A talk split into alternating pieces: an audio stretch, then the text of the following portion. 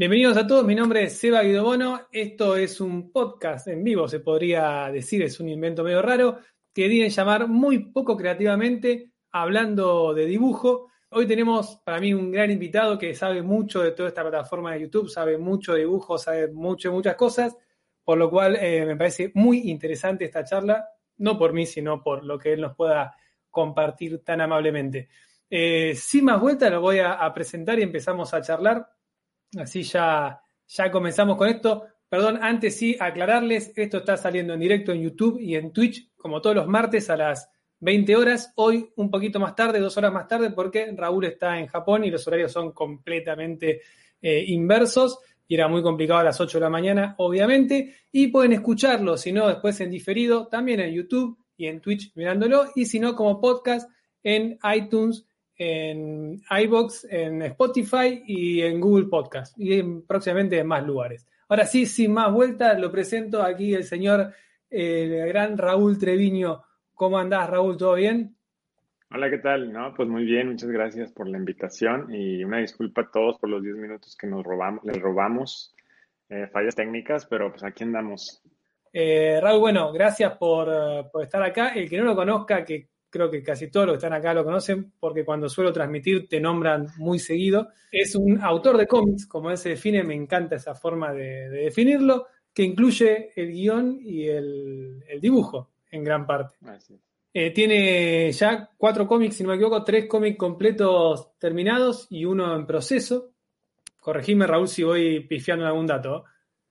Sí, sí, claro. Y obviamente trabajó en, más cosas. Hoy me sorprendí investigándote un poco, Raúl, para, para no pifiar en nada, que trabajaste de colorista también. Así que bueno, una persona con mucha experiencia, la cual vamos a intentar exprimir en este, en este podcast. Eh, la idea de la charla es, como el título dice, crear tus propias historias. A mí me interesa mucho de forma personal y sé que a los seguidores de acá, y creo que a los tuyos también, Raúl, eh, porque lo contás mucho en tu, en tu canal de YouTube, el tema de cómo crear videos, cómo llevar adelante esos proyectos que son bastante tediosos y difíciles.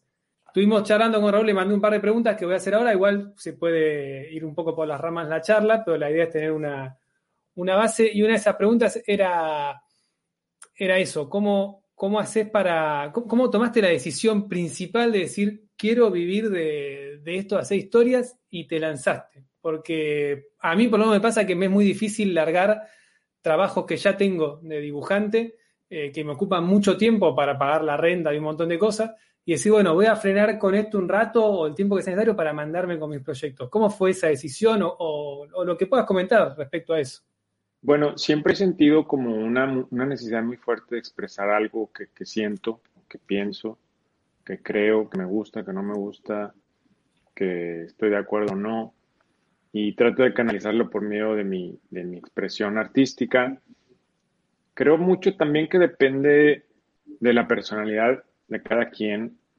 Em, creo que siempre he tratado de entablar un diálogo con los demás y a través de mis historias y fue por eso que, que tuve como, pues no fue como una decisión, fue, fue simplemente como una necesidad, yo creo, ¿no? Eh, como la necesidad de hablar, bueno, tenía yo cierta necesidad de, de dibujar eh, mis, mis, ideas. Eh, y bueno, pues sí, básicamente es, es, es eso, ¿no? Es, es como una necesidad, ¿no?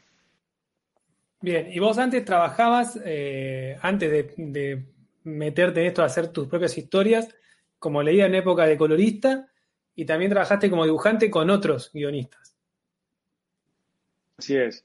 Sí, como colorista comencé, digamos que fue un trabajo que me ayudó a pagar las cuentas, ¿no? Porque como autor de cómic, pues, pues no tenía experiencia, ¿no? Y, y, aún así, hoy en día eh, reconozco que sigo aprendiendo, ¿no? Eh, me considero más como un artista visual, que tiene un fuerte visual, pero en el fuerte, mi fuerte no es la escritura, o sea, solo simplemente trato de, expresar lo que pienso como puedo, ¿no? Como he aprendido con el paso de los años con mis proyectos, que son los que me han enseñado mucho a base de muchos errores. Y entonces es así, es así como he estado puliendo mi escritura, ¿no? Yo me considero más un autor eh, visual, ¿no? O sea, me gusta, o sea, obviamente me gusta escribir, pero me gusta mucho dibujar. me gusta colorear también, me gustan los colores.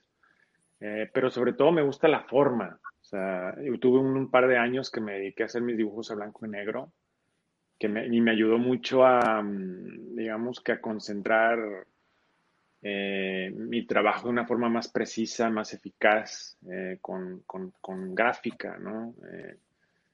Y, y, bueno, pues el, el, color, pues fue, fueron mis comienzos, ¿no? al principio, cuando Norma Editorial sacó una convocatoria en el 2003, eh, yo participé con una historia corta eh, a todo color y, yo pensé, bueno, al menos creo que me puedo ganar un premio por el color, porque había tres premios, mejor color, mejor, mejor este, dibujo, que era, creo que era mejor dibujo, y mejor historia, ¿no? Era como, como todo, ¿no? Lo demás, los otros dos. Y digo, ay, yo creo que al menos sacó algo de color, porque era, mi color era mi fuerte en ese entonces, ¿no? Estaba en Marvel, trabajaba para humanoides, eh, y muchas otras editoriales. Y entonces me llevó la sorpresa que fue el primer lugar, la mejor historia, y yo no me lo podía creer. Este, en color, no te, o sea, el color incluía eso también. Sí, el, el, el, o sea, la, mejor historia incluía color y dibujo, y historia, ah. obviamente. O sea, que era todo, un, todo ¿no? Eh, y bueno, eso, eso, bueno, abrió mis puertas en, en el lado español, eh, publicando con Norma. Pero sí, sí, mis comienzos fueron como colorista y, aún así trabajo para DC Comics. En DC Comics, eh, bueno, no es cierto, eh, me refiero a DC, DC Licensing, Product, Licensing Products, o sea, son cosas que, son, que no son con crédito. ¿No? O sea, no te dan crédito por eso, no te dicen, ah, lo hizo Raúl Trujillo. No, son, son, son cosas que se hacen para licencias. O sea, es, hermético y, y, nada más se vende para, para quien quiera hacer una licencia de DC, por ejemplo, McDonald's o o Levi's, ¿no? ah, ok. O, entonces nada más nos dedicamos, o papalotes, ¿no? Lo que quieran hacer. sí, sí, sí, que, usen. ¿no? Mirá qué bien. Sí, me sorprendió mucho hoy cuando estaba viendo tus, tus laburos en general. Eh, yo conocí obviamente, estoy leyendo eh, Life Forever en español, que me simplifica un montón. Le agradezco a Webtoons ese, mm. ese avance para la cultura latina, porque en inglés lo puedo leer, lo había empezado, pero la verdad que me cuesta bastante, así que estoy muy enganchado. Pero cuando vi esto de la danza de la conquista, tu, estilo era completamente distinto. Oh, es tremendo el, cambio que hubo. Me sorprendió mucho. Dije, pará, capaz lo escribió, no lo dibujó él.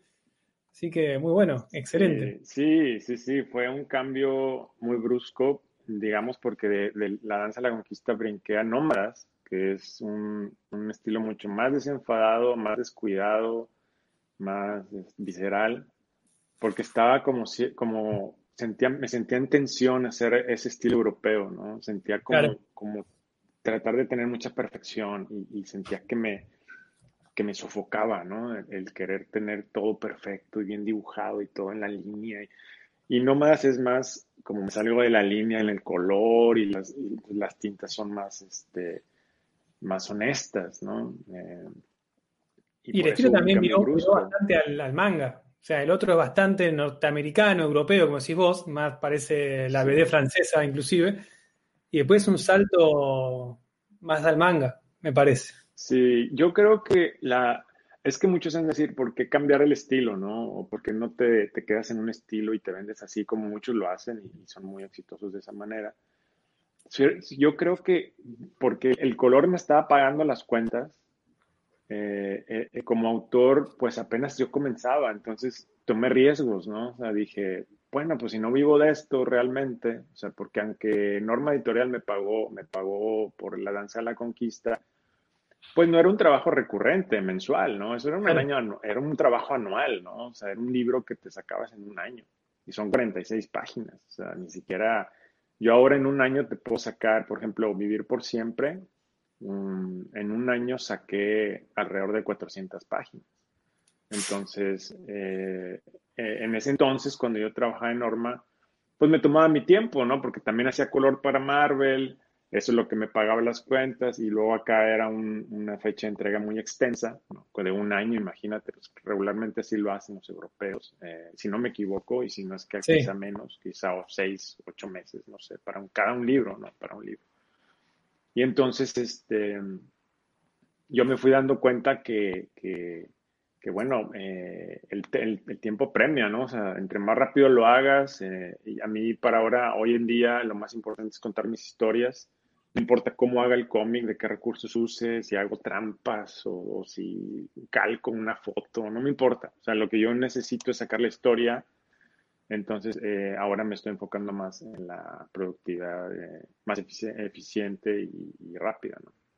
Claro, que sea más el conjunto y no solamente centrarte en el arte y que después se, haga eterno. Bueno, eso, es un poco de las preguntas que hay, es un poco eso. ¿Cómo, cómo estructuras el proceso de creación más que nada ahora que no sé si me contás que seguís con DC, pero creo que tu, trabajo principal es crear tus, tus historias. Eh, ¿Cómo lo estructurás? ¿Escribís un guion? ¿Haces una guía de personajes? Todo súper prolijo y tenés tipo, no sé, archivador con la historia y después arrancás a dibujar? ¿O lo vas haciendo medio sobre la marcha? Sí, como te comentaba antes, soy un artista visual, entonces yo comienzo por conceptos. Dibujo un personaje y si el personaje me pide que le escriba una historia, la escribo. Mm, así que, o a veces comienzo por un título del cómic o por un pequeño concepto de algo y comienzo a hacer el, personaje. Y si siento que es por ahí, lo dejo y continúo. Eh, después, el siguiente paso es escribir mis historias en prosa eh, sigo una cierta estructura eh, que me ayuda mucho a, desenvolver eh, mis ideas. Y todo lo hago en prosa con, con le llaman breakdowns, como únicamente lo, lo, más importante que está pasando, ¿no? Escenas muy concisas, ¿no? El, personaje eh, le pasó, pasó un evento inesperado. conoce a X personas. Entonces me voy así como para fluir en la escritura, ¿no? Para no detenerme en, pensar en detalles. En detalles, claro. Y, y, después de eso ya empiezo a detallar las, los enunciados que escribí, o sea, los extendo a párrafos, ¿no? Entonces, cada, cada idea principal hago como un párrafo. ¿no? Bien. Y entonces ya se va estructurando como un outline, ¿no? Como, como una prosa más, más detallada, ¿no? En base a pequeñas ideas que me iban surgiendo. Y así es como después también empiezo a, conocer a mis personajes, ¿no? Con la prosa empiezo yo a verlos actuando en mi cabeza, los, materializo visualmente en el sentido de que los veo moverse como animaciones o simplemente escenas, empiezo a... Es, un, es como un proceso de, concentración, o sea, de, dejarte, de dejarlo fluir. Eh, puede ser con música, eh, la música ayuda mucho a, generalizar escenas dramáticas, eh, de acción, etcétera, ¿no? Entonces es un, es un proceso que, que, que, sigo de esa forma. Y después me pongo ya a, a, trabajar más en la psicología del personaje, que me parece súper importante. Y, mm. yo creo que mi parte más, la parte favorita, me gusta mucho el desarrollo de personajes, como el backstory que tienen, o sea, el su historia anterior, eh, por qué lo hacen, por qué hacen las cosas que hacen, cómo actúan, que se contradicen, que como, porque eso lo hace más real, ¿no? Más humano, o sea, que, que sean imperfectos. Por ejemplo, Sara de Vivir por Siempre, mucha gente la odia, ¿no? y, y, creo que es muy difícil despertar esa emoción en las personas, ¿no? O sea, vaya, bueno, también es un, personaje muy egoísta, ¿no? Pero ese de eso se trata, ¿no? De que la veas, de que la veas, de que estés su testigo de las cosas que hace y veas su desarrollo al final, ¿no? O sea, dices, ah, ok. Este, bueno, pero me ¿lo parece... aprendió o no lo aprendió? Claro, me parece súper interesante y creo que lo, lo, lográs a través de lo que decís vos de, de generar una psicología atrás del personaje que como autor el protagonista pueda llegar a generar odio o sea, lo que uno a veces quiere como autor es que la gente ame al protagonista, es como lo más básico, la historia del héroe, el camino del héroe y punto, sin vuelta. Eh, me parece muy bueno eso de, generar eso en la gente. no sé, me parece muy copado que suceda ese tipo de cosas. Y es que, sí, sí, y es algo muy difícil de, tener esa convicción, o sea, porque muchas veces uno trata de encontrar la validación de los demás, ¿no? que el proyecto y que tu personaje sea el querido, ¿no? Y que todo el mundo le guste y yo tomé la otra vía. A veces soy muy radical y, o sea, porque era un ponqueto antes, cuando era más, más chavo, este, y me, iba a los conciertos ponquetos y, siempre como tratar de ir en contracorriente, ¿no? Entonces, me ha traído beneficios y también me ha traído cosas malas, pero a fin de cuentas es el desarrollo de mi persona y como por eso estoy donde estoy, ¿no? Pero, pero sí me trato como de encontrar me gustan mucho los antihéroes. Claro. muchísimo me gustan. Me gustan mucho las, las, personas que son buenas y malas. O sea, que, que, no son totalmente buenas, pero tampoco son totalmente malas, ¿no? Siento yo que ese punto medio eh, ese me parece muy atractivo para los personajes. Entonces trato de, de abordarlo, ¿no? Eh, a, a, través de mi trabajo, de mis historias. Claro. Y creo que también es un poco la evolución social de tanto consumir historias y cosas que ya se ve en muchos lados. Esto de que no hay personajes buenos o malos, sino que todos somos buenos o malos y las circunstancias son las que nos mueven. Eh, me parece genial ese, tipo de cosas en los personajes. Otra pregunta que tenía anotada que casi todas las que te mandé me causaba gracia y mi novia las leía y se reía porque son cosas que yo vengo charlando con ella que me pasan a mí y me dice, ah, las a preguntar cosas para que te solucione la vida. Sí, para eso estamos. Eh, el tema de, de, si dedicas tu tiempo completo a, eh, a trabajar solamente en tus historias de cómic, de nuevo, tengo entendido que ahora más que nada sí, pero cuando comenzaste con esto que contabas de, de, de las, eh, los, de las historias de Norma, Norma Editorial, de cómo hacías para acomodarte. A mí me pasa hoy en día que, que, en los directos que estoy haciendo acá empecé a dibujar inclusive una historia para Webtoons y me es imposible seguirla o conectarme con esa historia, creo que eso es lo más difícil. Eh, yo a veces intento decir, bueno, a la mañana trabajo para, para pagar la luz, el alquiler, la renta, lo que sea, y a la tarde mi historia. No hay forma de conectarme, es imposible. Entonces, si, si recomendás hacer por partes, es decir, bueno, un mes trabajás, un mes tu historia, o cómo lo manejás vos, o con tu experiencia, ¿qué te resultó mejor? Bueno, tuve una temporada eh, de autoexplotación. Eh, hmm. Estuve completamente enfocado en mi, en, mi, en mi producción. O sea, dejé mi vida social, dejé amigos, eh, llegaba un amigo muy seguido a mi casa a medianoche, siempre echarnos un cigarro y le decía, digo, digo, ya no puedes venir, digo, porque necesito seguir haciendo mis cosas. Me dolía, o sea, me dolió en el corazón porque dejó de ir. O sea, él lo comprendió, porque es todavía uno de mis mejores amigos.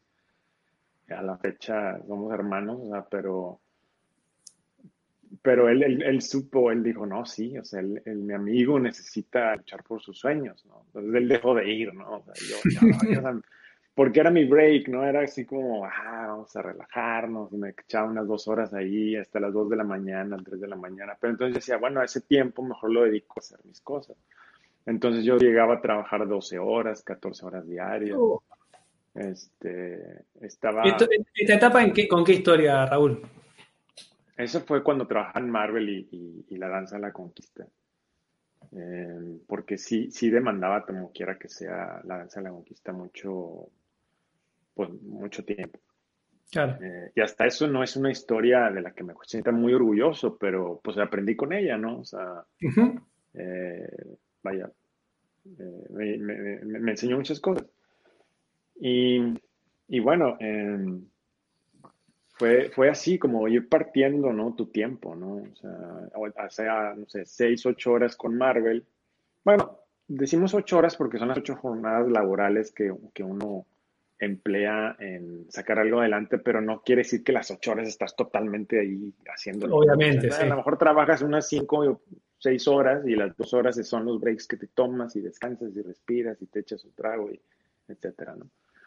Um, pero sí, le dedicaba muchísimo tiempo a, así mitad, mitad, jornadas casi de mitad mitad, ¿no? A lo mejor cuatro horas a mis proyectos y ocho a, lo demás que me daba de comer. Entonces, siempre traté de como tener un recurso que me da para vivir, o sea, un, un ingreso, y el tiempo eh, libre lo dedicaba a mis proyectos como hobby, ¿no? O sea, no era que me estuviera dando dinero en ese momento, este, pero me ponía a trabajar en ellos, incluso antes de la danza de la conquista, por eso hice lo de, lo de la convocatoria de Norma, y después antes de eso hice más historias cortas, eh, que andan por ahí regadas, que no son tan buenas, pero pues, son las con las que me enseñé, ¿no? Claro. Entonces es partir tu tiempo, ¿no? Pero sí se tienes que hacer muchos sacrificios. Otro que yo siempre he aconsejado es que te hagas de un ahorro, que digamos unos ocho meses de ahorro, o sea, trabajes como normalmente trabajas con tu vida normal, con tus, con, tus despejos, y te propongas que, por ejemplo, bueno, ya ahorré para ocho meses o un año, sería mucho mejor. Sí. Y, digas, bueno, en un año ya tengo, ya tengo yo para vivir. O sea, no, no necesito estar trabajando para alguien. Entonces es como invertir en ti mismo, ¿no? Entonces, un año ya me voy a dedicar únicamente, así como el mismo tiempo que trabajo para las editoriales con las que trabajo que me pagan, voy a trabajar para mis proyectos, ¿no? O para mi proyecto. Sí. Entonces, te, dedicas un año eh, a, trabajar en eso. Eso me pasó el año pasado, después de haber sufrido un burnout que le llaman hoy en día, es el, desgaste ¿no? Eh, laboral. Eh, y me tomé un año sin trabajo. O sea, el, año, el, año, pasado fue únicamente exploración creativa, artística. Hice muchísimas exploraciones con muchas técnicas.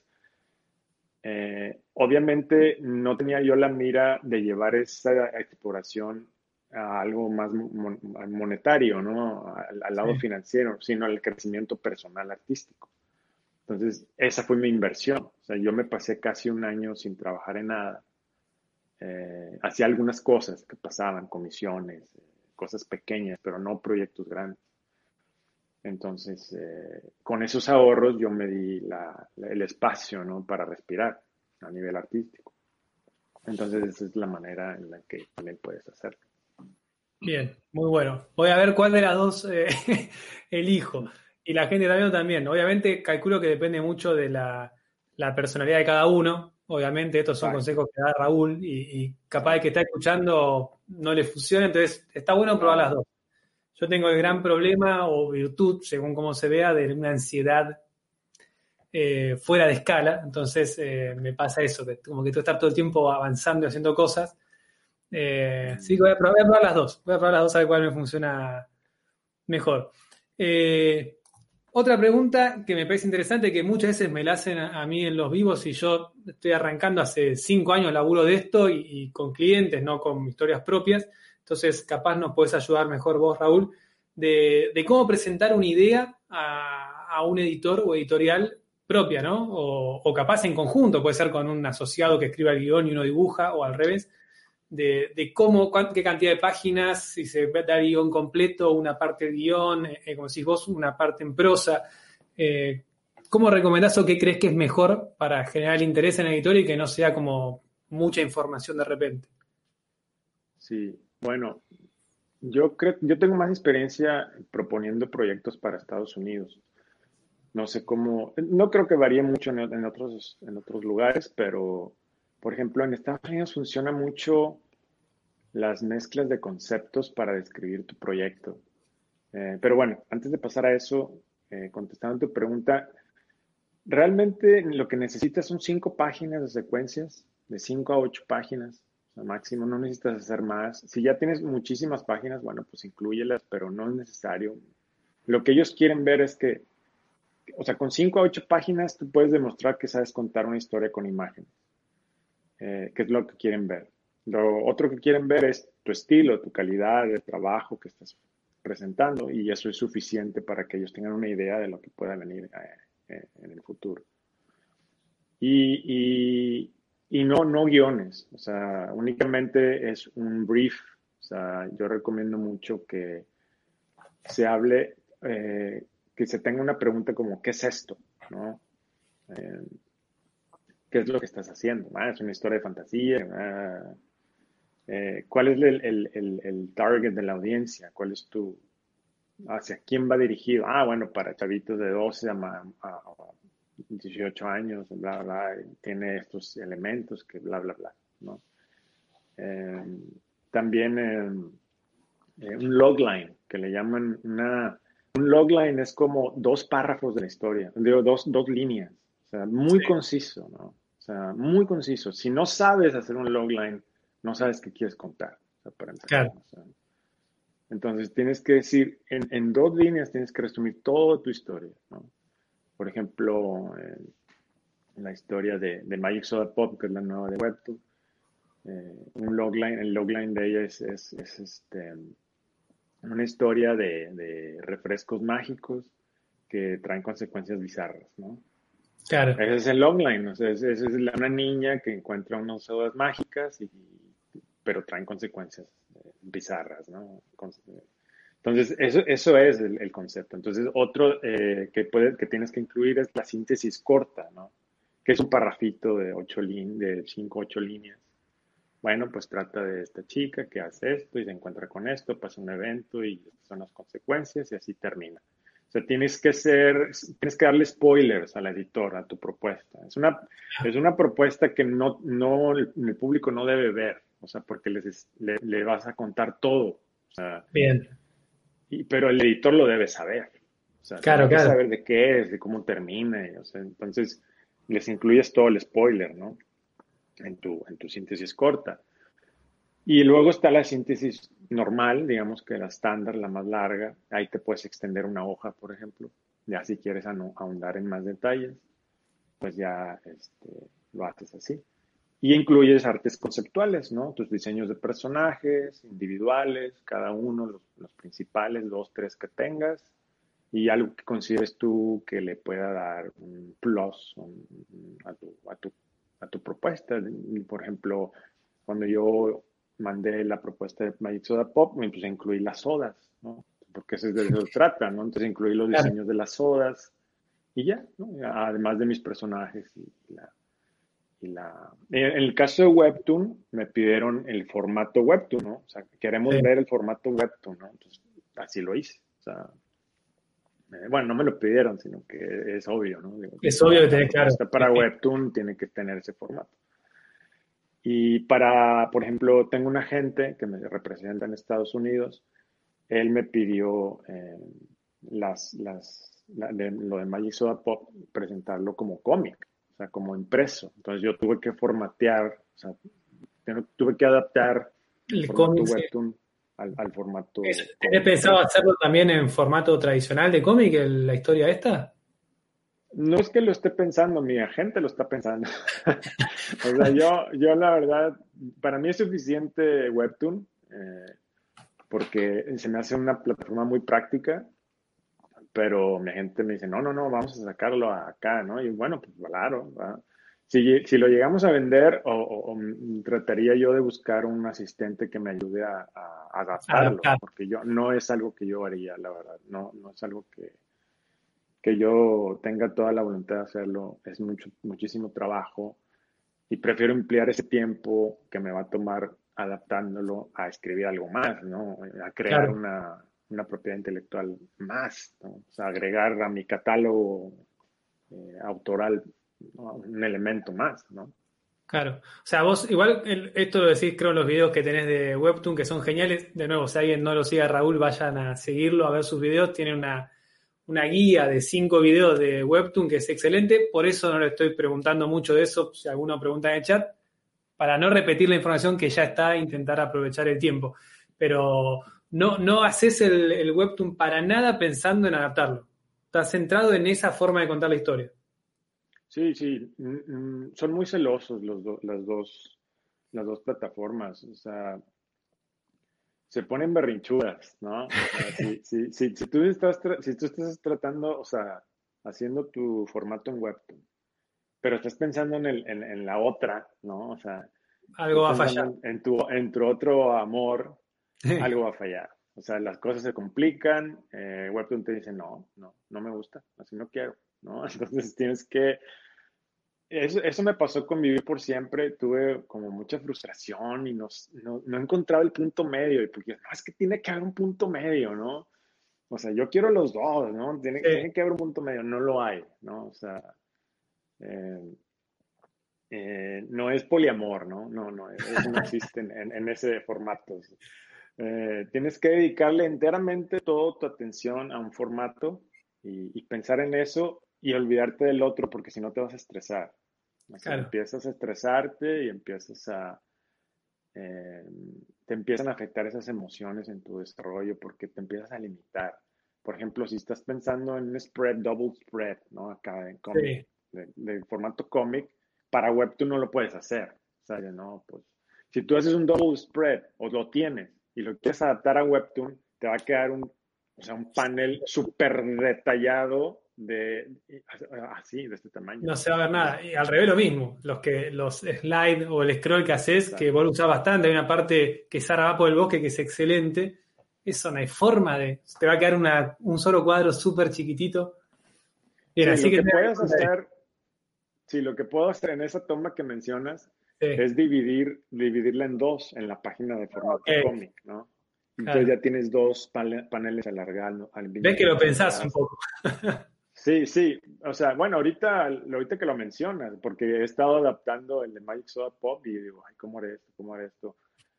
Entonces, a veces hay, hay que tomar decisiones fuertes, ¿no? O sea, quitar cosas, acortar otras, porque ya el formato impreso te demanda otras cosas, ¿no? Claro, claro. Bueno, acá justo eh, había un par de personas hablando de, de, Webtoons, así que ya aclaramos que pueden ahí tener un montonazo de información, pero la pregunta que tenía anotada más o menos sigue por ese lado, que es más allá de los editores editoriales, si existe otra forma de dar a conocer nuestros cómics, que creo que la respuesta es eh, Webtoons, claramente, o ese tipo de plataformas, porque hay tres o cuatro, no es la única. Sí. Eh, vos, en, en, estas plataformas, ¿cómo fue que, caíste? Porque venías de trabajar en, de Norma, de sacar el, el libro de Nómadas, que también es de norma editorial, ¿o no? No, Nómadas se publicó en México y también en Estados Unidos por Scout Comics, en México por Ficción Narradores.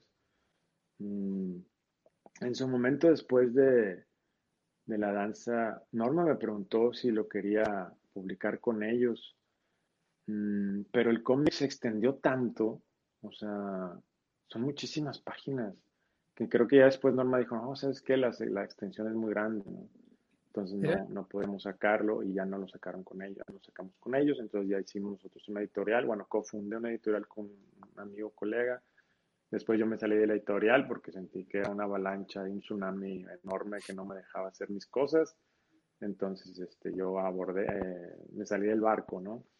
Me salí como salté y ahí la vemos todos, ahí les dejo la, la empresa, ¿no? Sí. Eh, digo, es, algo atroz, en ese momento fue algo atroz para mi, mi, colega, pero bueno, ya nos arreglamos, estamos bien. Pero, pero sí, fue una gran decisión, una decisión difícil también. Pero continuando a, a, la pregunta, ¿no? Que era... ¿Cómo llegaste a, a, Webtoons, al formato digital, cuando venías sí, sí, sí.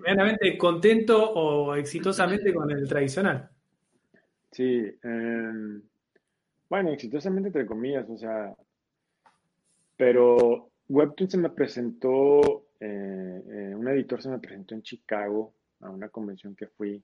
Eh, eso fue otra de las cosas que me aventuré a hacer como artista, como autor, a tener mi propia mesa, a ir a convenciones sin que nadie me conocía, confiando en que mi trabajo podía hablarle a las personas y que se pueden acercar y que, bueno, pues con el tiempo me fueran a conocer. Y empezó a dar frutos, empecé a conocer cosas, eh, a tener contactos, eh, porque los editores suelen mucho irse al Artist Alley o Artist Alley y se van ahí caminando y están, no, a veces no los conoces, no sabes quiénes son, no se presentan, simplemente se, se detienen, te hacen preguntas, y si les gusta tu trabajo te dan su tarjeta y les mandan una propuesta y así pasa, ¿no? Así, así conocí, por ejemplo, a Shelly, a Shelly Bond, que era una editora en Vértigo, que después hizo otra, una editorial a ella, eh, y a muchos, muchos más, eh, eh, a un editor de DC, etcétera, que ahorita ya está en Skybound y que me acaba de hablar que porque quiere que publique con él, entonces son cosas así como, como que todo se va armando con el tiempo y, así fue como se acercó Webtoon. Me dijo, oye, este, queremos que nos envíes una propuesta. Este, por favor, aquí está mi tarjeta, mándamela. De hecho, dos veces fue, sucedió eso en Anaheim. Ocurrió una vez y no lo hice porque creo que en ese momento no podía, no, no, no, no, no, tenía las, no estaban las condiciones para que eso pudiera ocurrir. Pero ya la segunda vez que lo vi en Chicago me volvió a insistir, me dijo, mándame tu propuesta. Eh, y yo, bueno, ya te la mando porque ya la tengo lista, ¿no? Antes no podía hacerla.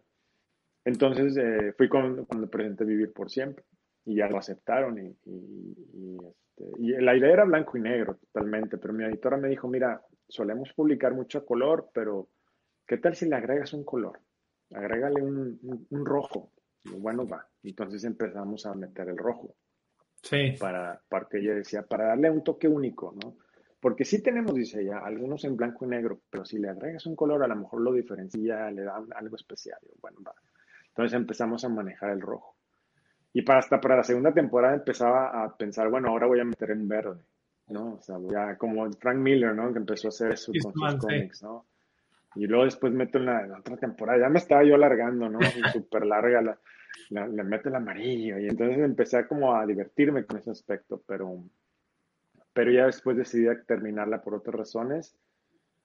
Y, y bueno, sí, fue la, fue la manera en la que, en la que se acercó Webtoon. Eh, con, un acto presencial, que es muy importante si hay, nos escuchan aspirantes eh, o incluso profesionales que aún este, están apenas incursionando en esta industria. Bueno, pues es muy importante que tengan un acto presencial en un evento para que hagan contactos. Claro, eso lo charlamos y lo, recomiendo siempre desde mi humilde y, y, corta trayectoria, entre millones de comillas. Justo en la charla pasada hablamos de que es fundamental el que quiera ser dibujante o creador de, de historias eh, que se muevan y vayan a eventos. Eso es clave. Desde la casa puede pasar, pero es más difícil que suceda, así que muévanse. Yo justo este año iba a ir a la Comic Con de Nueva York, recontento, saqué pasaje, todo y pandemia, ¿no? Ah, no creo que se pueda ir. ¿Era, tu primera vez? ¿Era tu primera vez? En la de Nueva York, sí. Acá en Argentina me moví por todas las que hay y contacté, conocí, saqué un cómic acá a través de, de esto que sí de conocer gente, así que claramente sirve. Y quería pegar un salto y bueno, será el salto para el año que viene, con suerte. Veremos qué sucede. Sí, porque, sí, Nueva York es muy importante, es, de, las, mejores convenciones y de las que más me han dado eh, resultados. Claro, mi idea era ir como civil, no, no con una mesa, pero por lo menos ah, con una carpeta y mostrarla. Entiendo. Eh, a ver, estábamos acá. Bueno, un poco, un poco ya lo charlamos, el tema de, de que hoy vivís, te, pagan por suerte por tus historias, pero ¿cómo era lidiar con esa incertidumbre de, vivir, de crear tus historias? Que, que, es un poco para mí lo más difícil, de decir, bueno, pego el salto, me, tiro, esos meses o ese tiempo eh, no sé si, si Webtoons, de nuevo vos me decís que ya arrancaste con una propuesta, no es que vos dijiste voy a hacer una historia en Webtoons y veo qué pasa y mientras como de mis ahorros. Ya había una propuesta concreta. O sea, no tuviste una etapa que dijiste me tiro de cabeza a ver qué pasa. Mm, sí, todo este tiempo ha sido una apuesta. Eh, y es muy estresante también.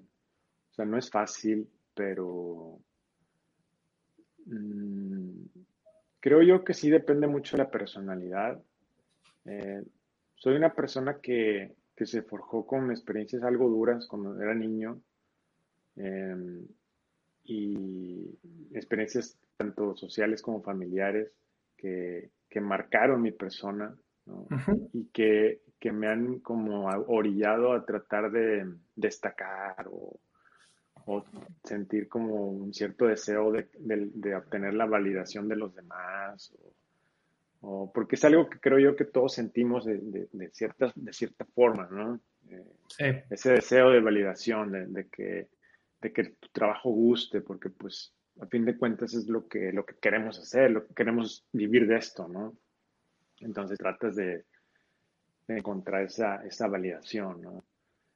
Y entonces creo que también está como es tan fuerte, o sea, ese deseo de, destacar, de, destacar de, ser exitoso en, tu ramo, ah, bueno, cada quien define el éxito como quiera, pero yo lo defino de una manera que, me permite a mí tratar de, avanzar, ¿no? Y de tomar decisiones con riesgo, que es, esto, ¿no? Como autor de, cómic, porque, por ejemplo, hay muchos autores, bueno, no autores, artistas, que han forjado sus carreras eh, en base a empezar a hacer fan art, ¿no? Entonces, sí, suelo hacer fan art, pero es muy raro.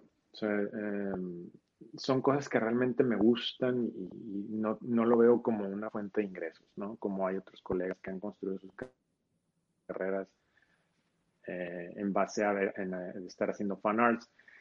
Bueno, que ese es otro tema eh, que se me hace muy interesante de tocar porque hay muchas cosas que no estoy de acuerdo.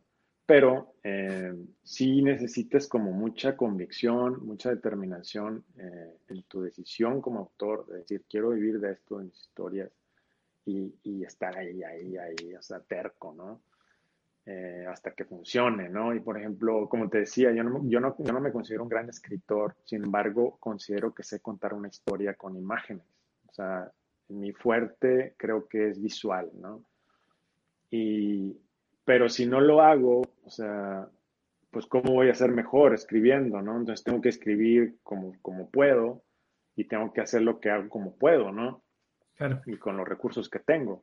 Entonces, pero siempre existe como, como una, una inseguridad, ¿no? De que si lo que estoy haciendo va a gustar y empiezas a ver estadísticas y si la gente te siguió y si no te siguió y si les gusta y no les gusta y qué estoy haciendo mal y qué estaría bien hacer para la próxima vez. Y entonces está y sí y entonces hay que encontrar un, término medio no que te permite estar en balance. Porque sí es importante eh, encontrarlo porque los extremos son peligrosos no o sea si te vas únicamente enfocado a lo a lo que realmente quieres tratando de encontrar lo que funciona, lo que gusta, te puedes sentir vacío, ¿no? Y si te das al lado egoísta, completamente tuyo, de que estás en tu propio mundo, pues te aíslas, ¿no? Entonces, que no quiere decir que no te vayan a funcionar, o sea, porque incluso creo que si hay artistas que están muy enfocados en su, en su mundo, este, pero siento yo que hay un poco de, tienen algo deschavetado, ¿no? O sea, están, tienen problemas antisociales. Hay, algo, hay algo, sí, sí. Sí, hay un fondo, un trasfondo psicológico fuerte, ¿no? Que forja ese tipo de vida, ¿no? Y que es complicado solucionar para ellos, y, etcétera. Y, y, no está mal, así es, es, es, es un proceso, ¿no? Es, es, una persona, así es, ¿no? Pero si tienes las capacidades de ver, de tratar de encontrar ese término medio que te permita inclinar tantito para acá y tantito para acá, pero estar ahí, creo que puedes tener una mejor, eh, un mejor desarrollo. Entonces sí es algo de apuestas. Eh, cada, cada, cada proyecto en Webtoon es una apuesta. O sea, yo, yo cuando sacamos Magic Soda Pop, eh, bueno, vivir por siempre, por ejemplo, pues tienes nervios y estás como, ay, ¿cómo, le va a ir? Y bueno, le fue relativamente bien a comparación de otros proyectos de Webtoon. Por ejemplo, llegó a vivir por siempre a 200 mil suscriptores más, más de 200 mil suscriptores. Es un, gran número, ¿no? Pero comparado con otros que son millones. Sea, hay uno de, que se llama Save Me, o Sálvame, es un grupo coreano que tiene su, su cómic y tiene millones de lectores, ¿no? Y hay otros, Lord Olympus, no sé cómo se llama, que tiene millones ahí de... Y likes, 99.999 más, ¿no? Y ya no pueden darle más porque no se puede, ya quebraron la plataforma. ¿no? Entonces, bueno, así sucede. Bueno, pero, pero creo que ahí es, obviamente, compararse con esos casos eh, es un poco golpearse uno mismo, porque no, no hace falta llegar a esos niveles para, para ser exitoso o que funcione. O sea, 200.000 personas es eh, mucho más capaz de lo que leería alguien un cómic de forma tradicional. No sé si se venden 200.000 ejemplares. Es un numerazo. Sí, exactamente. Exactamente, porque cuando cuando yo vendía mis cómics, este, bueno, pues no es nada comparado a lo que se vendió, a lo que realmente hoy la gente, la, cantidad de gente que puedas llegarle, ¿no? Y otra cosa que quiero una pregunta acá es eso, es que la, el tema de las plataformas online, lo que tiene distinto a lo tradicional, es que anexado con lo que decías de estar viendo las estadísticas, la respuesta es, inmediata, capítulo a capítulo, en cambio, de la otra forma, haces toda la historia, la dibujás, la mandás a la imprenta, la distribuís, y después de unos meses capaz te llega un mensaje, che, qué bueno, leí tu cómic, me encantó. En cambio, con esto es momento a momento, ¿vas adaptando la historia según lo que te dicen?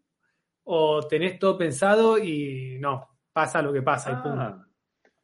No, sí me permito un poco algún cambio que yo considero que es importante, ¿no? O sea, qué en detalle se me pasó, hay una incongruencia en la actitud del personaje, entonces hago ajustes, pero ya la historia está escrita, o sea, ya, tengo yo un argumento establecido em, y, es mi, norte, ¿no? O sea, es lo que me va guiando en este proyecto. No puedo yo depender de lo que la gente me dice, ¿no? Porque entonces esto no funcionaría bien.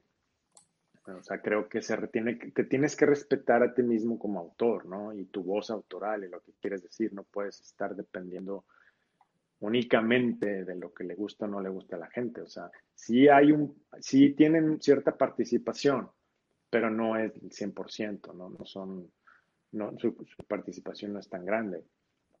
Porque yo no podría estarle preguntando a la gente, ¿qué quieren que dibuje hoy? Díganme. O ¿qué les gusta más que haga? Puede terminar en desastre, sí, sí. Sí, no, jamás, no lo haría. O sea, no, no lo suelo hacer. yo veo colegas que lo hacen. ¿Qué quieren que haga? ¿Qué, historia quieren que dibuje? O sea, no, no. O sea, no es algo que yo haría, ¿no? Este, no, o sea, pero sí, porque también siento que sí hay una cierta creencia a que nuestras carreras dependen de la audiencia. Sí es cierto, pero a ciertos, a ciertas, eh, cierto, a cierto grado. claro.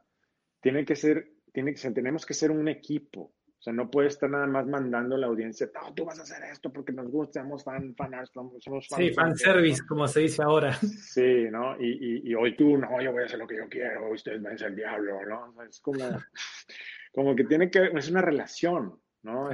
cada relación se necesita trabajar para que funcione, ¿no? Entonces se trabaja en conjunto.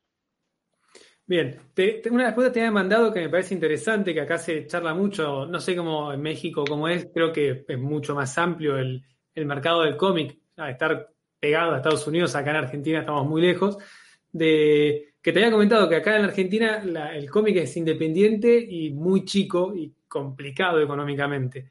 Eh, y hay como todo un dilema de si se pasa a lo digital o no, si se sigue con lo tradicional.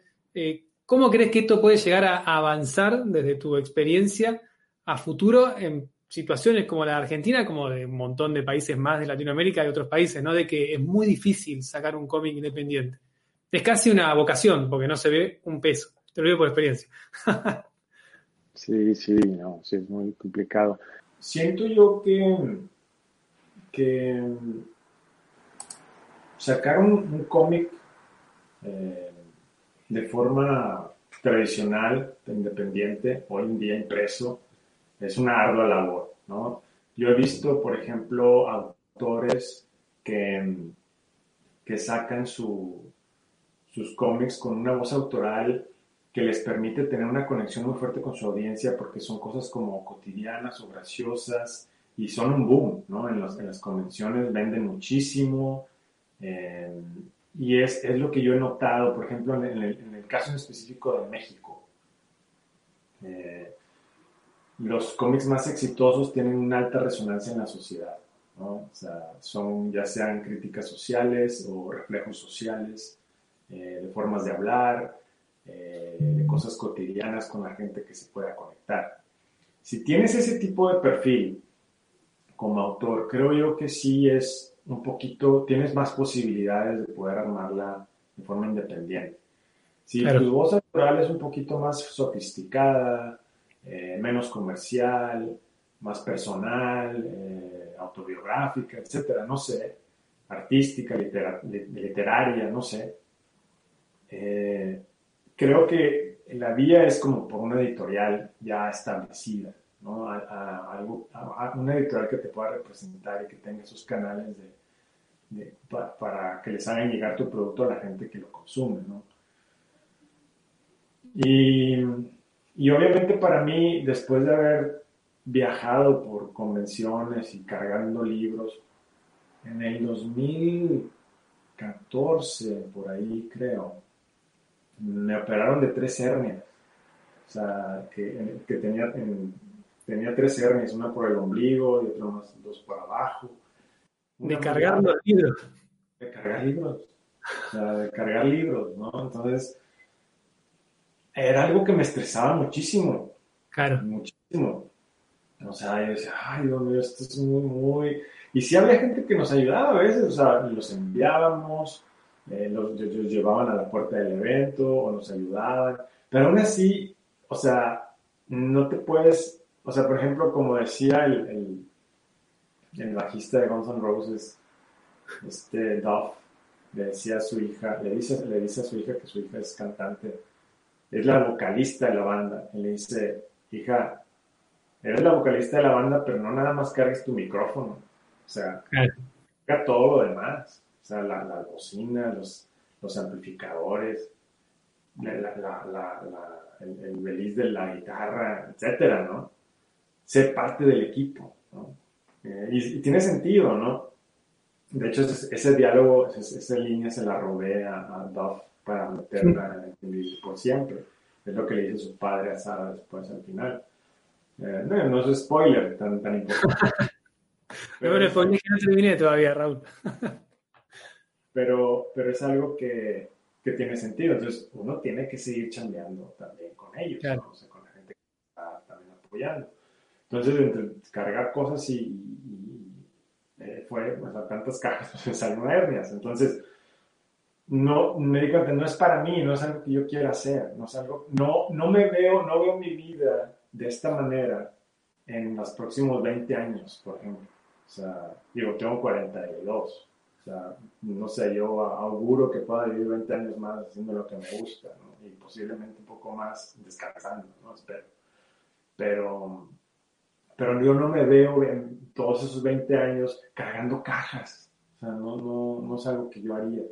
Entonces me di cuenta que no era para mí y dije, cuando me cayó Webtoon fue como, fue lo mejor, ¿no? esto para mí es lo mejor, porque yo ya no me tengo que preocupar de distribuciones, ni siquiera vender las copias que me manda la editorial o, distribuirlas, o, o, sea, ya no tengo que preocuparme por nada físico. Entonces ya mi, mi objetivo es contar mi historia y llegarle a la gente. Ese es mi objetivo, ¿no? Y lo estoy logrando con Webtoon. O sea, ya lo que yo, o sea, además de que estoy viendo eso, me, me pagan por eso. Entonces, es como mi, mi, mi, sueño hecho realidad, ¿no? O sea, la mejor situación en la que me puedo encontrar es hoy. No sé si mañana la voy a seguir teniendo, pero al menos hoy la, la estoy teniendo y la voy a disfrutar, ¿no? Y voy a tratar de, de sacarle todo el provecho que pueda a esta oportunidad. Claro. Yo creo que eh, está muy bueno lo que está haciendo Webtoons hace rato. Ahora con esto de agregar idiomas directamente en la aplicación, porque había algunas personas que subían en español medio por otro lado y quedaba raro en español entre todo el inglés. Me parece muy bueno. Para mí falta el pasito, que calculo lo tendrán planeado, de que se pueda subir directo en español. Porque por ahora están agarrando como éxitos y los meten en español, ¿no? Pero bueno, con tiempo ya veremos qué, qué sucede. ¿Te parece, Raúl, que hagamos cinco minutos más de preguntas de la gente y ya te libero? Así puedes arrancar tu día y acabamos todos a dormir, ¿no? Pero. Así que, gente, si tienen preguntas, les había comentado al principio que las aguanten para este momento para no estar cortando la charla todo el tiempo. Así que voy a ver si hay alguna. Eh, la voy poniendo en pantalla. Acá José Miguel García, mientras van agregando el reto, puso, ¿cualquiera puede tener un editor en Webtoons? No, no. Eh, hay dos modalidades. Es la modalidad libre, digamos, le que llaman Canvas. Tú ahí puedes publicar tus cómics como tú quieras, con la edición que tú quieras. Tú te encargas de todo el trabajo, de publicarlo y difundirlo también. Y está la otra, la otra parte que es la, originales, se llama. La el otro apartado originales, que es donde yo publico, ahí Webtoon te paga y te asigna un editor. Entonces, y te da regalías por las páginas, por las vistas de, tu cómic. Em, y, y, esa es la manera en la que uno puede tener un editor. Bien. Recuerden que tiene Raúl, lo, lo repito, cinco videos explicando en detalle todo que esto lo, explicaba, lo tiré hasta que empezaban a poner preguntas, pero tengan en cuenta eso. Otra recomendación, antes de que me olvide, que lo nombraste en un momento, el tema de la autoexplotación. Hay un, dos capítulos hermosos de, Raúl, Treviño, Raúl Treviño charlando con, no me acuerdo el nombre de la chica en el podcast, eh, el pod de, Lápiz. Eh, búsquenlo, eh, que es excelente. Yo lo escuché y fue como, estoy haciendo eso conmigo mismo. recomiendo que lo busquen. Eh, acá preguntan si eh, el dibujar desnudos te ayudó en la velocidad de la producción, de la, todo lo que estabas mostrando que ibas experimentando durante el año pasado, creo que se refiere. Sí, a veces me parece gracioso que las mismas preguntas tienen sus respuestas, ¿no? Eh, pero sí, sí, obviamente el dibujar desnudos me ha ayudado mucho en la producción porque me da más seguridad y más, más eh, velocidad para resolver ciertas cosas que a veces no puedo obtener mediante referencias. A veces, por ejemplo, estos días he batallado algo con el Internet y, a veces me lo he gastado el Internet diario porque me cambié de casa y estamos esperando que nos instalen el, el, Internet de tierra. Entonces estoy usando un router, entonces me acabo los, los, los megas y me, y me quedo sin, entonces ya no puedo buscar referencias digo, bueno, como venga, ¿no? Como me lo como pueda, como veo, lo voy a hacer. Entonces sí, me ha ayudado mucho. Buenísimo. Eh, a ver, acá otra. ¿Alguna recomendación de algún libro para aprender más del cómo contar una historia con imágenes de cómics en general? Pregunta DMI. ¿Algún libro que recomiendes? Que, que no sé si capaz leíste algún libro que sea para contar historias o algo así. ¿O fue todo medio autodidacta? No, claro, he leído muchos libros mm, de cómic. He leído más, más como de cómic.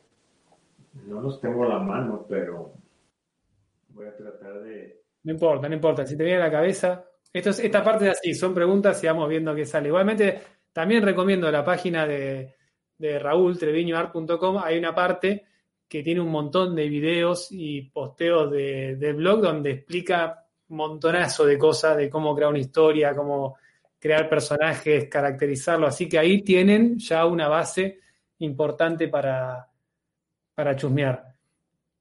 Eh, hay, un libro que no he leído, pero lo recomendó Sean Murphy, que se llama The Comic Toolbox. ¿De John Murphy? No, no, no es de John, lo recomendó él. Ah. Él lo recomendó. se llama The Comic Toolbox. O sea, como. La, la caja de herramientas. Sí. ¿no? Bien. Entonces, eh, es, es, el que lo recomendó él y lo descargué. De hecho, lo estoy viendo, por eso lo encontré ahora mismo. descargué el ejemplar, o sea, el sample para ver de qué trata pero yo confío mucho en él porque vaya, bueno, yo también creo que su fuerte es más visual que, que, escrito, pero muy bueno escribiendo también, o sea, eh, pero creo yo que, que, tiene, confío mucho en su criterio, todos sabemos, bueno, supongo que muchos conocen a Sean Gordon Murphy. Pues yo lo, recomiendo todo el tiempo, así que los que están acá supongo que están cansados de escucharlo. Bueno. Así que bueno, ahí tienen un un buen libro para buscar. Eh, acá preguntan si es necesario ser muy buen dibujante para tener éxito en Webtoons. Una pregunta que tenía también yo anotada. ¿Es importante la calidad de dibujo o no? Sí, sí, yo recuerdo que, que tenías esa pregunta. Es muy, es muy importante esa pregunta porque yo creo que no. O sea, no es necesario ser buen dibujante. O sea, hoy en día vivimos en mundos tan absurdos, en un mundo tan absurdo que cualquier cosa puede ser un éxito, ¿no? O sea, si, si conectas con la audiencia a través de tu voz, sin importar la calidad, sin importar la forma en la que dibujas, pero hay algo, o sea, que, que a la gente le, le, ayuda a conectar, lo puedes, puedes tener éxito, ¿no? Muchos, muchos, este, no muchos, pero algunos eh, eh, cómics en Webtoons que los he visto nada más así de pasadita, ¿no? El dibujo no es muy bueno, pero yo me veo a los suscriptores y, pero es comedia, o, sea, tienen como gags, tienen cosas que les gusta a la gente. Entonces no es tanto el que dibujes tan bien o que dibujes este, muy bien para, para tener éxito, no. no. Muchas veces puedes dibujar muy bien y la historia no es tan buena y, y te va para abajo. O sea, no voy a decir un nombre, pero hay un, colega con muchísimo renombre y que publicó en Webtoon que me sorprendió en demasía cuando vi sus números. O sea, muy abajo, pero muy abajo. No, no elevó, no empujó su cómic. El cómic hermoso, hermoso, pero no empujó. O sea, y se veía que le había dedicado muchísimas horas. Él, y, él trabaja con un equipo, con asistentes. Este, pero vaya, fue algo sorprendente. Claro. Además de, además de la calidad, creo que es un poco lo, que decís es dibujar bien o no, la historia obviamente tiene que enganchar, pero también es más importante el, cómo contar, o sea, a través de los dibujos, me parece. Eso sí, capaz, si, si tu fuerte no es el dibujo, pero además te falta el tema de, conectar los cuadros, de que se entienda lo que sucede, capaz sí es más difícil. Eso sí estaría bueno laburarlo, a pesar de la calidad del dibujo. Sí, yo creo que puedes hacer un cómic con, calidad de memes, así todo, con fotos y todo, como quieras, así, pero mientras tengas un, storytelling, o sea, una secuencia efectiva, tú conectas con la audiencia, o sea, tienes esos, eh, esa voz, o sea, e, e, si conectas a nivel historia y visualmente, como cuentas, puedes hacer un cómic con memes, o sea, no importa la calidad. Acá pregunta, en última pregunta, así no, no te robo más tiempo. Si, salvo que vea alguna muy buena pregunta en el medio, si crees que la clave del éxito de un cómic, además de todo lo que estamos hablando, tiene que ver con el marketing alrededor que se le pueda dar a ese cómic. Mm, no sé si sea la clave, pero sí es un elemento muy importante. eh, creo que, que la manera en que, eh, en que un autor independiente puede darse a conocer es a través del marketing. Pero también, también creo yo que es que depende, o sea, muchas veces el trabajo mismo no necesita el marketing para, para salir adelante.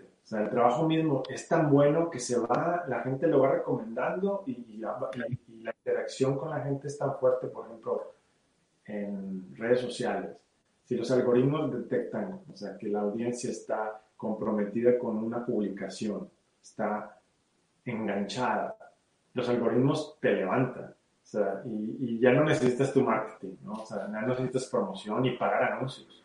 O sea, el mismo Instagram va a agarrar tu contenido y te lo va a poner acá. Y se lo va a poner en primera fila a los, a los seguidores, ¿no? Entonces, muchas veces, pero a veces uno no puede controlar eso, no puede, ah, ah, hoy voy a hacer un cómic exitoso, ¿no? O sea, pues no, es algo que puedas tú controlar, ¿no? O sea, te, más o menos con cosas de tu instinto y ahí tratas de hacer algo y a veces no funciona muy bien. O sea, a lo mejor el arte sí es bello, tiene un mensaje mm, con valor, pero la ejecución mm, probablemente no está apta para todo público, ¿no? A lo mejor es para un público más refinado que busca ciertas otras cosas.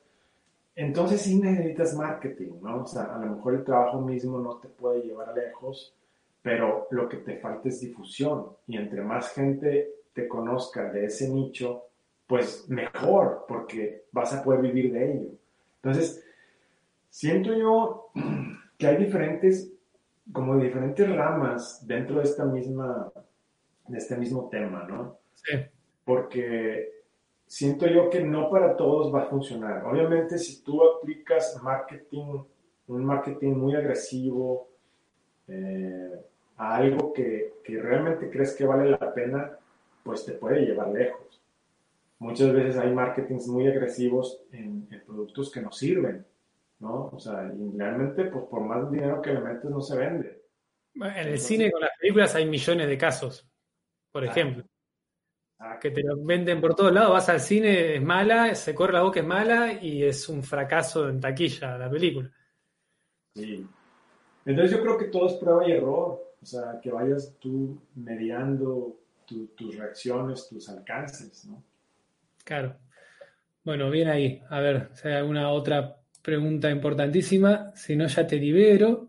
Eh, bueno, acá hay una que, de última la contesto un poco yo también, el tema de si es necesario tener seguidores para, para lograr publicar. Mi humilde opinión es que no, podés, publicar sin seguidores. Yo inclusive conocí a una persona que tengo que recordar el nombre, la tenga en el mail, que publicó en Webtoons y le va muy bien y no tiene seguidores, tiene un canal de YouTube que tiene muy poca gente, pobre, no ve nadie, pero en Webtoons le, va genial. Eh, obviamente, si tenés seguidores y los podés mandar a, la plataforma que publiques, va a servir. Eh, yo en el cómic que saqué acá en Argentina, el de los prodigios, eh, cómic tradicional, yo tengo bastantes seguidores en, en Instagram, dudosos, para mí el público de Instagram es raro, pero no fue que los 90.000 seguidores compraban el cómic, ni el 1%, así que no siempre funcionan los seguidores, pero calculo que suman. No sé qué opinas, Raúl. Mm, sí, lo mismo. Eh, nada más me gustaría agregar ciertas cosas. Eh, hay algunas editoriales muy nefastas que si que se fijan en, tus seguidores y si no los tienes no te publican. Mira. Eh, lo veo, lo vi, lo supe de muy buena fuente y, me pareció algo atroz. Sin embargo, hay otras editoriales que les importa un cacahuate, ¿no? O sea, no, les importa cuántos libros tengas, ellos se fijan en tu trabajo, ¿no? que, ellos creen o no en tu proyecto, ¿no? claro. Entonces hay de, las, hay de las dos cosas. Em, y, ¿qué más? Tenía, tenía un comentario más que ya olvidé. Habías mencionado... Capaz a través de lo que decía de, mi caso, de que tengo varios CDs y saqué el cómic y fue el 1% con suerte. No sé si va por ese lado. Ah, cierto, eso. Em, yo creo que, que hay que saber bien mm, hacia dónde nos queremos dirigir. Por ejemplo, ahora que lo mencionas, probablemente tu audiencia está más inclinada al contenido de valor en el sentido artístico o, de cómic, pero no están buscando cómic en sí de ti, ¿no? Están esperando quizá más como enseñanzas. claro. Eh, y eso me pasó a mí también, o sea, empecé Empecé, hubo un tiempo en que empecé a dibujar muchas chicas, punk y así, con cortes y como muy fashion, y empezaron a seguirme un montón de chicas, ¿no? Y, luego me mandaban ellas sus fotos inspiradas en los cortes que yo hago y como, entonces ellas se cortaban como ellas, como estaban mis diseños y me las compartían, yo las compartía, otras no las compartía, pero me mandaban así eh, los cortes de cabello que se hacían en base a mis personajes.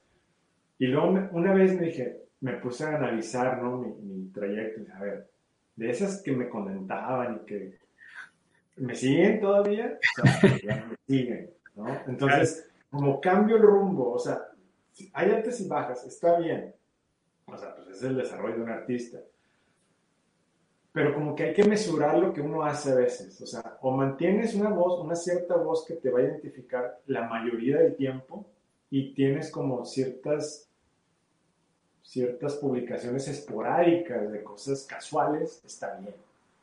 Pero si mezclas muchas casualidades, o sea, eh, el público se confunde. O sea, ¿qué, hace?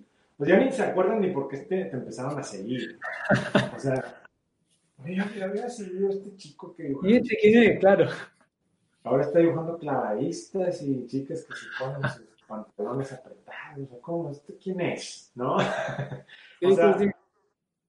a veces es inevitable, o sea, tienes que variar, esa es tu voz, hay gente que sí le gusta y sigue, sigue viendo todo lo que haces, ¿no? Hay gente me gusta porque hace muchas cosas distintas, ok, pero a lo mejor hay otros que no les gusta porque pues ya no están en el canal, ¿no? De lo que estabas haciendo antes.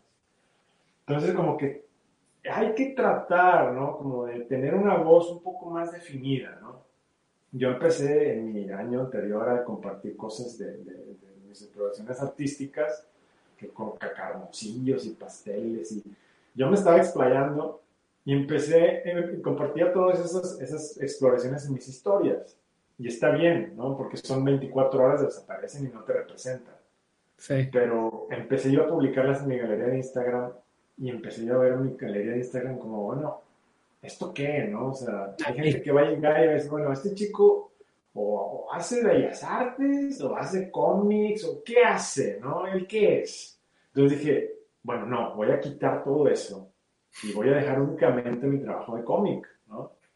Entonces, cuando tú llegas a mi Instagram, es autor de cómic en Webtoon, mi Forever, Magic Soda Pop, y ya, eso es lo que yo hago, ¿no?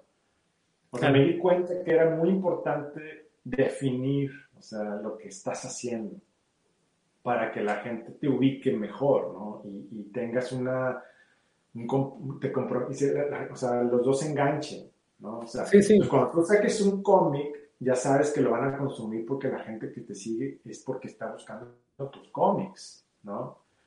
Entonces, es ahí cuando empiezan uno a ver bajas, ¿no? Como, ah, como que me había, puse ahí a la venta unas camisas, pero, o puse ahí a la venta un llavero, de, no, pues es que no están buscando llaveros de ti, o sea, están buscando algo que estás estado definiendo que no está a la par de lo que estás haciendo. O sea, hay, no te digo que no lo hagas, o sea, puedes sacar un pin especial, de edición limitada, y, lo, y lo vas a vender, pero no esperes como las ventas de mil, de millones o de miles o de cientos. Entonces, como que ah, ah, es, creo que eso es importante, definir bien tu voz. Totalmente. Bueno, a mí me pasó que yo comencé en Instagram subiendo dibujos tipo tira cómica, se dice acá en Argentina, de más cartoon y con chistes, y con eso empezó a crecer el canal y fue un cambio personal que dije, arranqué por acá, pero yo quiero hacer cómics. Eh, y sí, empecé a subir cosas de cómic y de 150.000 bajé a 90.000. Pero bueno, yo estoy convencido y fue un, estudio personal y una decisión personal de que me interesa más hacer lo que yo quiero que tener 100.000, 200.000. Me tiene sin cuidado hoy en día, por suerte. Obviamente ayuda y suma, pero está bueno lo que decís eso de, centrarse. También está bueno saber que uno puede cambiar. Eh, entonces es normal que uno vaya buscando el camino pero una vez que uno lo encuentra, tiene que definirlo bien y, y laburar eso, que es lo que yo estoy intentando hacer y lo que siempre recomiendo. Y no tanto caer, o son búsquedas capaz, en, hacer lo que, lo que garpa, como se dice acá, lo que, lo que suma a la gente, porque podés cometer un error. Yo a veces pienso y digo, uh, pará, me están bajando los seguidores, debería volver a dibujar tiras cómicas, y es como, no, si yo no quiero hacer eso, ¿por qué? Por la gente. Eh, así que está bueno, está bueno todo esto de, que salió esta pregunta, para que lo tengan en cuenta todos los que arrancan con Instagram, para, para orientarse hacia donde quieran. no sé, Raúl, si querés. Sí. Perdóname, tengo una cuenta alternativa de, mis estudios de anatomía, porque sí la separé. Entonces dije, si estoy empezando a publicar cosas que no van a la par de lo que estoy haciendo, se va a confundir la gente. Entonces creé una cuenta distinta. Entonces lo que puedes hacer, ¿no?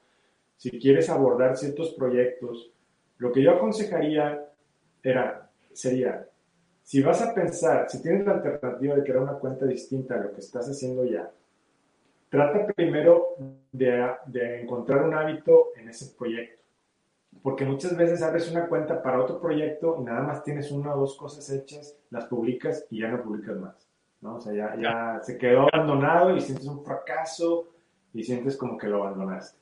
Entonces lo que yo hice fue, primero me habitué a estar dibujando, dibujando a figura humana, figura humana, figura humana, este, hasta que ya dije, no, sí, es algo que, me quiero, que quiero hacer diariamente o que voy, quiero hacer seguido, al menos una vez a la, semana, ¿no?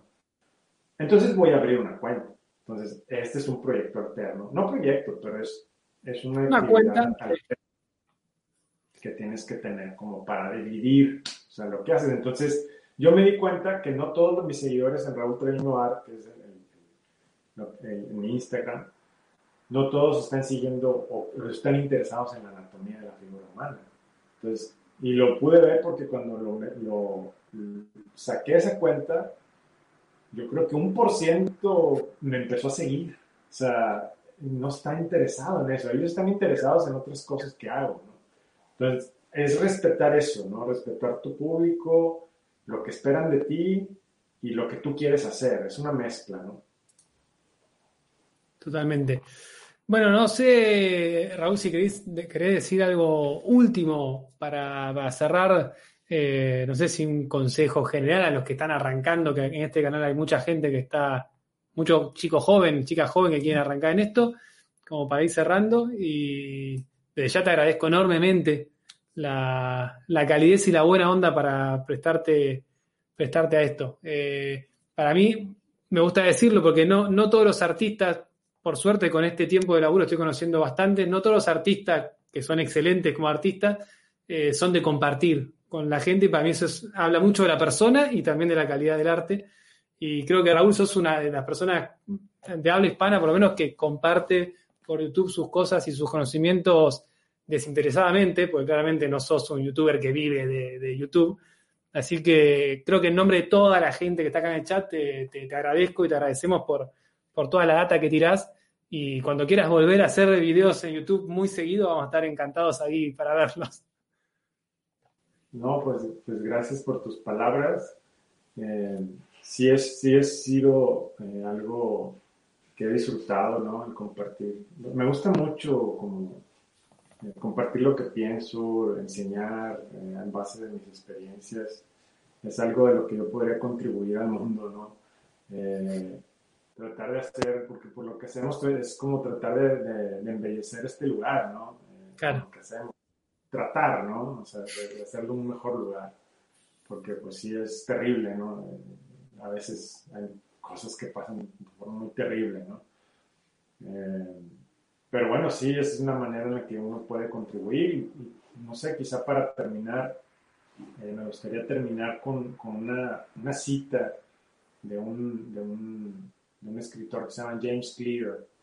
Eh, no es un escritor, es más como una persona que, que, como un coach que te, que te ayuda a cumplir tus metas, pero no en el sentido financiero, sino más como personal. Sí. Este, y me, encantó esa cita, porque, haz de cuenta, él dice, anticipa, no, no lo esperes. O sea, por ejemplo, no sé cómo traduciría tener expectations, como expectaciones. Expectativas, sí. No, ándale, como anticipa, pero no tengas expectativas. Y eso es lo que yo he visto mucho en los aspirantes que se desmotivan cuando tienen las expectativas de no alcanzar un dibujo que querían hacer, ¿no? Es que me desanimo, ¿no? No es lo que yo quería. Entonces, anticipación es cuando tú estás emocionado de lo que el futuro te puede traer, ¿no? Pero no, pero, pero no tratas de controlarlo. Nada más tienes una anticipación, ¿no? Y la expectación es como tratar de predecir el futuro, ¿no? Y regir tu felicidad en ese resultado, ¿no? E, entonces, son dos cosas muy distintas, eh, que una de ellas sí podemos tener. Lamentablemente tenemos más expectativas, pero si, si, transformamos la expectativa en anticipación, bueno, pues eh, es, una mejor, es, más llevadero, ¿no? El que tú puedas eh, concentrarte en tus procesos y en la manera en la que estás haciendo, disfrutando el camino en lugar de estar nada más enfocado y concentrado en el producto final. Estás tan concentrado en el producto final que tus procesos los descuidas y te sale todo chueco y todo amorfo y entonces no lo logras. Entonces tenías una expectativa tan alta que te desanimas. Entonces, siempre buscar una anticipación, pero no una expectativa. Perfecto. Gran, gran consejo. Raúl, te agradezco nuevamente. Te libero, así arrancás tu, tu día eh, como dijimos, acá lo terminamos, esas locuras del mundo de estar en dos lugares completamente opuestos. Así que bueno, muchísimas gracias y, ojalá sigamos en contacto. Yo seguiré ahí viendo todo lo que estás haciendo, esperando el final de Vivir por siempre en español y ya me sumaré en inglés a Magic Soda Pop, a ver qué, qué trae eso. Así que muchísimas gracias sitio web, ahí hay muchos recursos para aspirantes y para los que nada más les gusta leer cómic, pues también los pueden encontrar ahí en trevinoart.com. Y si no, síganme aquí en Raúl Trevino Art en Instagram para estar en contacto. Todos los links, gente, están abajo en la descripción del video, eh, así que no se preocupen, se meten ahí, están todos los links sin problema de, Raúl. Muchísimas gracias, Raúl, te, dejo y yo cierro el capítulo. Gracias a ti. Hasta luego. Bueno, gente, ahí teníamos a, Raúl Treviño, un grande, un capo, como decimos acá en Argentina. Eh, les agradezco a todos por estar acá. Recuerden que estos capítulos que están saliendo ahora, por ahora, salen los martes a las 10 de la noche aproximadamente. Como hoy pueden atrasarse un poco, pero estén ahí atentos que se vienen nuevos capítulos. Mientras pueda seguir consiguiendo gente interesantísima para charlar, va, va a seguir y lo pueden ver en YouTube y en Twitch. Y si no, eh, diferido, lo pueden escuchar también por Spotify, por eh, iBox, por iTunes y por Google Podcast. Así que, gente, los dejo. La entrevista que viene, la charla que viene, mejor dicho, va a ser con el, el gran, también talentoso Richard Ortiz, un dibujante uruguayo que trabaja para Marvel y para, para DC, perdón, y para varias editoriales europeas, así que nos va a tirar también un montón de, de consejos para todos, así que me despido, les dejo acá la gráfica para que la vean, gente. Hasta luego.